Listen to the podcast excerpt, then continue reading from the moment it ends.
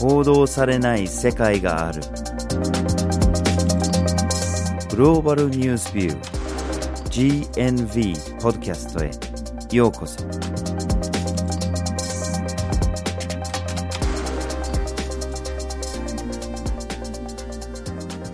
今回のポッドキャストをお送りするのはバージル・ホーキンスと岩根あずさです。今回のテーマはフェアトレードです。はい。まあ聞いたことある人は多いかなとは思うんですけれども、まあ今回はちょっと深く探っていきたいと思います。はい。で今日は3つの視点からフェアトレードというものを見ていこうと思います。まずはじめにフェアトレードとはというところ。で2つ目がフェアトレードの問題点。3つ目がフェアトレードは国際貢献なのかということについて探っていきましょ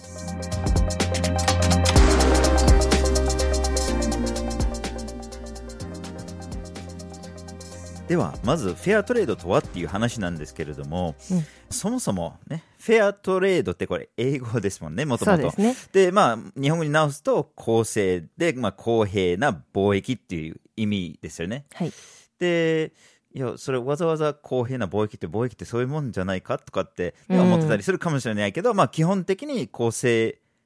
で公平に貿易が、まあ、なってないっていう、うん。ね、裏返して言えば、そうですね。アンフェアトレードだらけっていうそうそうそうふうにも言えるかももしれない。アンフェアトレードだらけの状況にじゃあフェアにしようよって、うん。その作る側ものを作る側あるいはそのものをあの、まあ、貿易する側と、うん。送る側と受け取る側うん。にとってフェアなものにしようっていうそういう話ですよね。そうですね。でそのまあその背景にはやっぱりその力関係ってありますよね。そのうん。いわゆる先進国といわゆる発展途上国っていうですね。あのだからその例えばそのものづくりの価格設定とかうん。の時に誰がこう権限を持ってるのかとか、うんうん。普通にね我々が店に行ったらその価格を決定することに一切決められないもんね。その店がこれで売りますって言ったら我々はそれそれで買いますって。でしかないのにそれ国際貿易になっちゃうと結構その逆のパターンが多いんですよね。買い手側がこの価格で買いますってですよね。言うと、売り手ははいって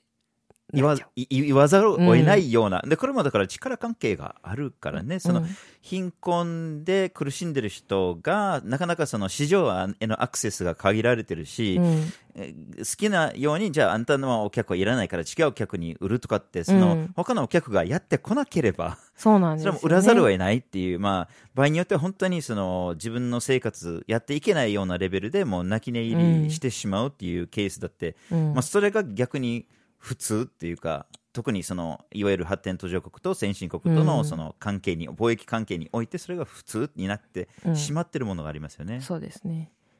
で例えば私たちが缶コーヒーを飲みます、うん。120円の缶コーヒうん。ー飲むとじゃあこの120円のうちいくらが生産者に行くのかっていうとそのコーヒーのコーヒー豆を作ってるそうそうそう、ん。コーヒー豆を作ってる農家にいくら入るのかっていうと5円とか。でね、まあ、10円は絶対いってないでしょうね、うん。まあ、それはもちろん物にもその生産者側にもよるけれども、あのね、5円とかそういうような世界ですよね。そんぐらいですよね。あとはだからそれをその豆をまあ加工したりとか、うん。あれをもう本当に運ぶだけとか、うんうんうん。そのえっと、輸入する手続きをする人だとか、うんで店とか、ね、店で働いてる人とかいろんなところがいろんなお金を取って結局その一番時間をかけて一番労力をかけてその豆を作った側にはそれぐらいしか入らないっていうですよねことですよね。でそんぐらいしか入らないけどなんかよく物価が安いから大丈夫みたいな議論あるけどねえ。そんなことないでしょ。う そね。んなことはないんで物価が安いからって言ってね、そのまあ、生活、どういう生活水準をしてるのか、どんな家に住んでるのか、うん。それさえ見ればすぐ分かりますよね、そのね。正当な、その労働に対して正当な価格を得て、得れてないっていうことがうんうん。もう分かりますよね。うん、でそれはまあそうなってしまってるのがやっぱりその企業側には我々責任は、まあ、あるとは思うんだけれども、もちろんそれプラスやっぱりその、まあ、消費者である我々が安いものをどんどん求めるからっていうのもありますもんね。そうですね私たちが安いものが欲しいから企業も企業努力によって安くしていく、うんそうですね。うん。で、そうですね、その生産者側が、まあ、日本にいる場合は、なかなかそういうふうに起きないんだもんね。だって、せあの最低賃金っていうのも決まってたりとか、その社会保障とかそういうのあってたりとか、うんうんで常に周りでその生産者が、まあ、顔が見えるから、うんまあ、この人たちが貧困で、我々のために貧困でいればって思うと、我々だってなんか許しがたいものもあるでしょう。うん。それが海外になった途端にそれが全部消えちゃうんだよね。そうなんですよね。その最低賃金だってなかなかないなかったりとか、うん社会保障がなかなかなかったりとか、でうんその苦しんでる姿がこう見えなかったりすると、まあ、そうなってしまうんですよね。そうなんですよね。うんで、まあ、顔が見えないから私たちの商品によってその生産者側がどういう生活をしてるかとかもまあ気にならないというか、でそれで私たちはより安くて新しくて品質がいいものっていうのを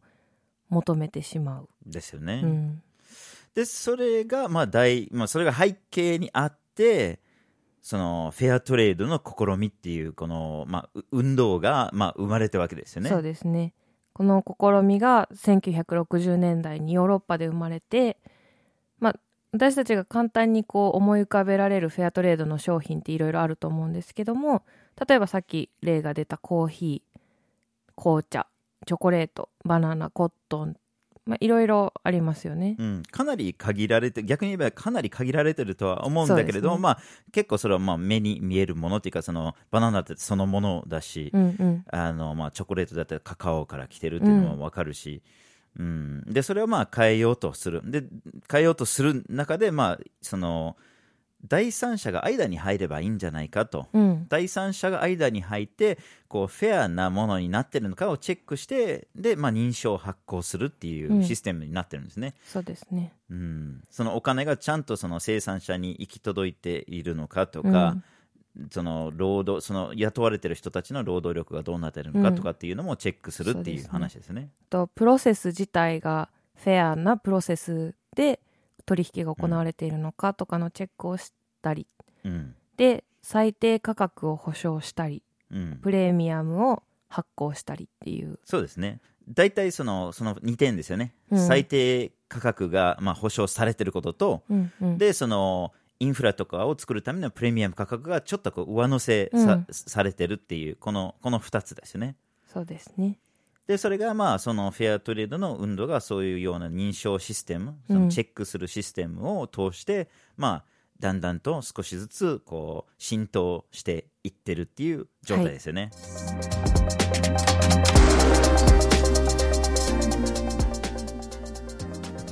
ではフェアトレードにはどんな問題があるのかといううんところなんですけれども、まあフェアトレードっていうラベルがついてはいるものの、まあ、そもそもフェアになってるのかって言ったら、うん。そういうふうになってないですよね。そう。なんですよね。まあ、究極に言えばフェアなものって何なのかって言ったら、それはおそらく先進国とその、まあ、貧困国で農民が同じものを作ってるとしたらうん。同じ生活ができ同じ生活のレベルができてるのかっていうところが、まあ、究極の意味でのフェアだと思います。うんで、まあ、そのフェアトレードの商品を作ってる人は、まあ、現実としては、まあ、なっていないんですよね。そうですね。で、なので、まあ、少しマシにはなってるんだけれども、うんうん。そのこれまでのそのアンフェアなものに比べてはうん、少しマシになってるものもあるけれども、そこまでは、フェアっていうレベルまでは上がってないっていううん。ところだと思うんですね。そうですね、まあ、それ以外にも仕組みとしての問題っていうのもありますよね。例えばチョコレートこのチョコレートにはフェアトレードのカカオが使われていますって書いてあっても例えば数パーセントとか数十パーセントのカカオはフェアトレードのカカオ。あとはアンフェアトレードのカカオを混ぜてチョコレートを作るっても例えばフェアトレードの認証がついてたり。うん、その認証ののレベルがどこまで、まあね、厳しくしているのか、どこまで甘くなっているのかっていうところですよね。まあむ、これもす全部難しい問題ですけどね。で、あるいはその、まあ、最低価格っていうのを設定するっていう、そういう仕組みにもなってるわけでしょ。うんだけど、その最低価格が、実はその市場市場価格って動くからね。で市場 市場価格が高くなってくれば、その最低価格が上がるかって言ったら上がらないわけんですねで。最低価格はもう決まったところにずっとあるから。そしたらそのその最その市場価格が上がった時の富は生産者にも回ることはないっていううんこと、そういうケースも結構ありますもんね。そうですね。うんまあ、一方で、フェアトレード認証を受けていなくても、フェアな製品、商品っていうのもあるんですよね。うんうん、それもあのその認証を受けるための手間っていうのもは背景にあるでしょ？うん、そうですね。認証を受けるコストを考えると、認証を受けなくても、私たちはこれをフェアなトレードで作った製品、商品として売り出しますっていう団体があったり、でそのコストっていうのが作ってる会社にもかかるし、その生産者、例えば農家とかにもかかるっていう、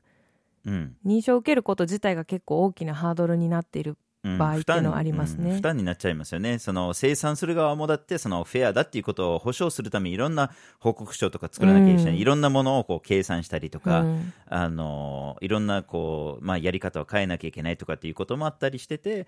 あのコストがかかっちゃうっていうのありますよね。そうですうねん。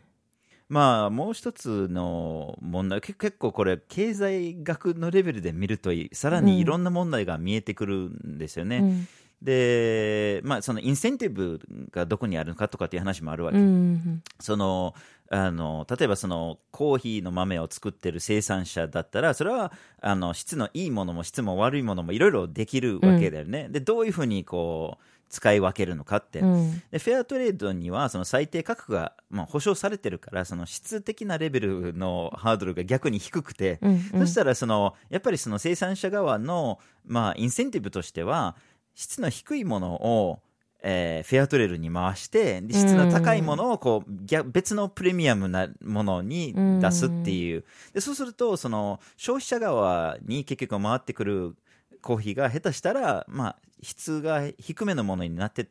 てしまってたりうんするとそうするとそのやっぱりその十分に普及しないっていう問題もあったりしますね。結構努力してるところはありますけどね。なんかこれまでのフェアトレードのコーヒーって美味しいから買わないっていうようなうん。イメージをこう払拭しようと美味しくてフェアトレードみたいいな作ってるところもあるけどもうん。やっぱり一度ついてしまったイメージっていうのを変えていくのは難しかったりっていう問題もありますよね。そうですね。で、まあ、この問題はあくまでもその、いまあ、いそれ一部っていう話で、みんながみんなそういうフェアトレードは基本的に低いとかっていう話では全然ないんだけれども、そういう問題もあるっていうそうですね。あのふうに、まあ、い言いたいですね。で、もう一つがその買う側の話ですよね、その認識ですよね。だからそもそもそのフェアトレードとは何なのか、フェアトレードが何をしようとしてるのかっていう、うんこの、まあ、認識ですよね。うん。認識が、まあ、場合によって低いんですね。まあ、高いところは高いです。あの、例えばイギリスだったら、これ、認識がものすごく高くて、うんイギリスでは85%の人がフェアトレードとは何なのかをきちんと認識できているわけですね。それに対して、日本ではそれが29%ですね。うん。まあ、これ3年前の統計なので、うん今はちょっと上がってきてるかもしれないけれども、そうですね要するに日本にいる3に30%ぐらいの人しかそのフェアトレードとはってこう認識できてないっていううん状況ですよね。うん。でそれと、まあ、もちろんその認識がきちんとできればおそらく多くの人はもうちょっと高くてもいいから買いたい、うんその買ってもいい、うんフェアトレードだったら買ってもいいって思う人がいると思うんだけどそれに関しても調査があってそれがイギリスだと37%うん。日本だったら19%うん。うん。なのでおそらくいろんな意味でその認識を高めていかないとあそうですね。のまあ、買う人も少ない市場が今一つこう膨らまないだろうなというふうに思いますね。やっぱりフェアトレードの商品って他のものに比べるとちょっと価格が高かったりとかする中で消費者側もなんで高いのかっていうのがわからないまま払うのは納得がいかなかったりするかもしれないけど、きちんとした理解をすることであじゃあ買おうかなっていう風になったりするのかなとも思いますけどね。うんそうですよねで結果的にその、まあ、我々が買わない十分に買わないっていうのもあってそのせっかくその生産者がフェアトレードにのっとって作っているものなのにそのうん売れ残りが発生しちゃうんですね。うんフェアトレードなんだけどフェアトレードの認証をつけても売れないから他の普通のものとしてこう回してうん売るっていう結果になってしまってますね。はい。うん、まあちょっとなんかいろんな問題を出してしまったけど問題があるからって言ってじゃあこれ良くないやめようとかっていう話では決してなくそうてですね。その最低ラインをどんどんどんどん上げなきゃいけないので、そのやめるのではなくねそのより良いものを作っていかなきゃいけないってそういうね。そこをやっぱり必要だなとうん。思います。もともとね、フェアトレード自体もこう市民のエンゲージメントから生まれてきた活動っていうところもあるからこそ、もっと私たちがエンゲージしていくことで、うん、活動を良くしていくとか、ですね仕組みをよく変えていくってことができたらなと。いいと思います。はい。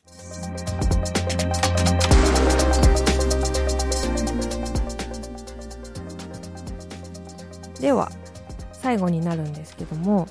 フェアトレードは国際貢献なのかという疑問があるんですよね。いやこれ本当によくわからないんだけれども そのフェアトレード商品をまあ売る側とかあるいはその活動を応援する機関、まあ、せ下手したら政府関連の機関だったりとか、あの NGO とか、うん。でそのフェアトレードは国際貢献だとか、うん。国際協力の第一歩だとか、支援だとか、うん。そういう言い方するんだけれどもこれ本当に大きな勘違いですよね。そうなんですよね。そもそもの問題の根本っていうところに立ち返ると、まあ先ほども申し上げたんですけども、アンフェアなトレードがあるから、フェアなトレードが必要っていう構図の中で、うんで、フェアトレードっていうのは、つまりはアンフェアな搾取をやめて、公平な価格で買い物をするっ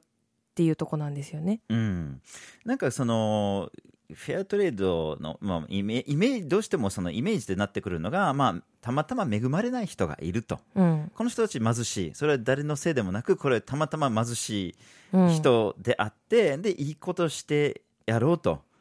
いうことでそのそういうようなフェアトレードのものを、すまあ、買ってあげるみたいな、うんうんうんもう完全にこう上から目線っていうそうなかそういうところなんですよね。でも結局のところその人たちが貧困でいる理大きな大きな理由大きな原因ってなってるのがそれは我々の消費行動であってうん。我々がその安すぎるものを買い続けてきたからその人たちは貧困から脱出できてないと。うんでそんな状況の中で、まあ、加害者になってしまってる我々が、うん。助けてやろうって言ってでもおかしな話であってね。あくまでもそのこれまで悪いことをしてきた我々がその悪いことをやめるだけの話でうんうん。あって、本当はごくごく当たり前のことうをん。ししは少しずつし始めてるだけなのにっていうところが、まあ、本当に大きな大きな問題にあると思いますね、その認識の。ね。では、こういった勘違いというのはどこから来てるんでしょうか？そうですよね、まあ、そもそもそのフェアトレールに関する認知率が低いっていう話はしましたよね。うんうんまあ、だからそのどういうものがどういうふうに作られてるのかっていうそういうそのその認知度が低かったらそもそもそのいろんな勘違いが生まれるでしょうね。うんでさらにこう売る側の宣伝文句みたいなのもこう勘違いを助長する一つの要因かなと思うんですけども、まあ、例えばさっき言ったようなお買い物で国際貢献であったり国際協力をするっていうスタンスであったりとかこういいことをしているっていうスタンスですよね。うん。まあ、これはある程度は仕方ないかなとも思ってたりはする、そつまりその物を売るためにはそれやっぱり前向きな明るい感じのものがいい気分にさせてうん、買うっていうのが、そういうのはまあ必要はあるでしょうけれどもね。だってね。そのいや実はこれまで我々は搾取してきましたと。うん。搾取をやめましょう、うん。搾取をやめるためにはこれ買うしかないんだっていうのは、うん。ね、売り文句にはならないよね,、まあそうですね。むしろ人を目をそらせたいような気持ちにさせちゃうもんね。そうですね。まあ、ただそうすることによって問題の本質っていうのが分かりにくくなってしまうっていうところはやっぱりあるかなとは思います。でなんか貢献してる気持ちになってしまうわけですよね。うんでもう一つ私たちはこう報道を調査している機関なので、まあ、報道というものにも目を向けたいと思います。そうですね。一回これ調査してみたんですよね。うんえっと、10年分の、10年間の新聞の報道で、フェアトレードがどれほど報道されてるのか、うんで、どういうような内容が報道されてたのかっていうのをうんやったんですよね。で、そうすると、まあ、大半のその報道の内容のうん大半が、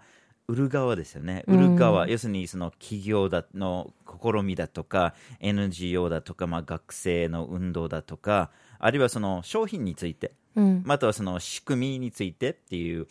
話が、実はこれ、報道の80%ぐらいを占めるんですよね。もう本当にその、だからまさにその、さっきも言ってたような、その、いいことしてるんだって、この,、うん。N この NPO がいいことしてる、この学生団体がいいことしてるのかっていう、そうそしたらそれもね、勘違いしちゃうっていうか、で肝心なその貧困国にいる生産者に関する報道が非常に少ないんですよね。うん。その10年間で見たら、その生産者側の話が報道量のたった3.4%しかしかないんですようね。ん。これもちょっとアンバランスですよね。こうフェアトレードって作っている生産者とそれを購入する側がいて、まあ、この2つのステークホルダーがいるはずなのに一方だけのことを言うとそのじゃあ生産者がフェアトレードをどういうふうに思ってるのかとかそれが状況改善したのかしてないのかとかいろんな視点が抜けちゃいますよね。まあ、そもそもどういう状況にあったのかっていうことも含めて、でそれが全部見えなくなってしまったら何のためにフェアトレードを買ってるのか、何のために売ってるのかっていうのが見えなくなっちゃそううんですですね。よね。で消費者としてもその責任ある消費行動をするにはやっぱりどっちのことも知っておきたいですよね。うんそのフェアトレードをする NPO とかどういう NPO がどういう活動をしているのかっていうのを知ることもすごく大切うんだけどそれがどういう人たちに関わっているのかっていう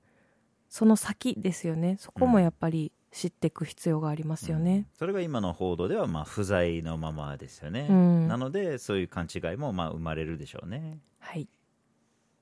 今日のポッドキャストはフェアトレードというテーマでお伝えしました。フェアトレードとは、フェアトレードの問題点、フェアトレードは国際貢献なのかという3つの視点でお送りしました。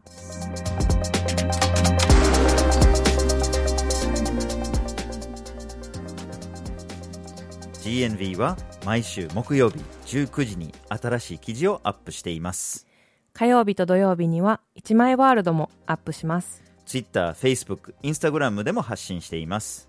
ポッドキャストは月に2回発信していきます。ぜひフォローしてください。次回もお楽しみに。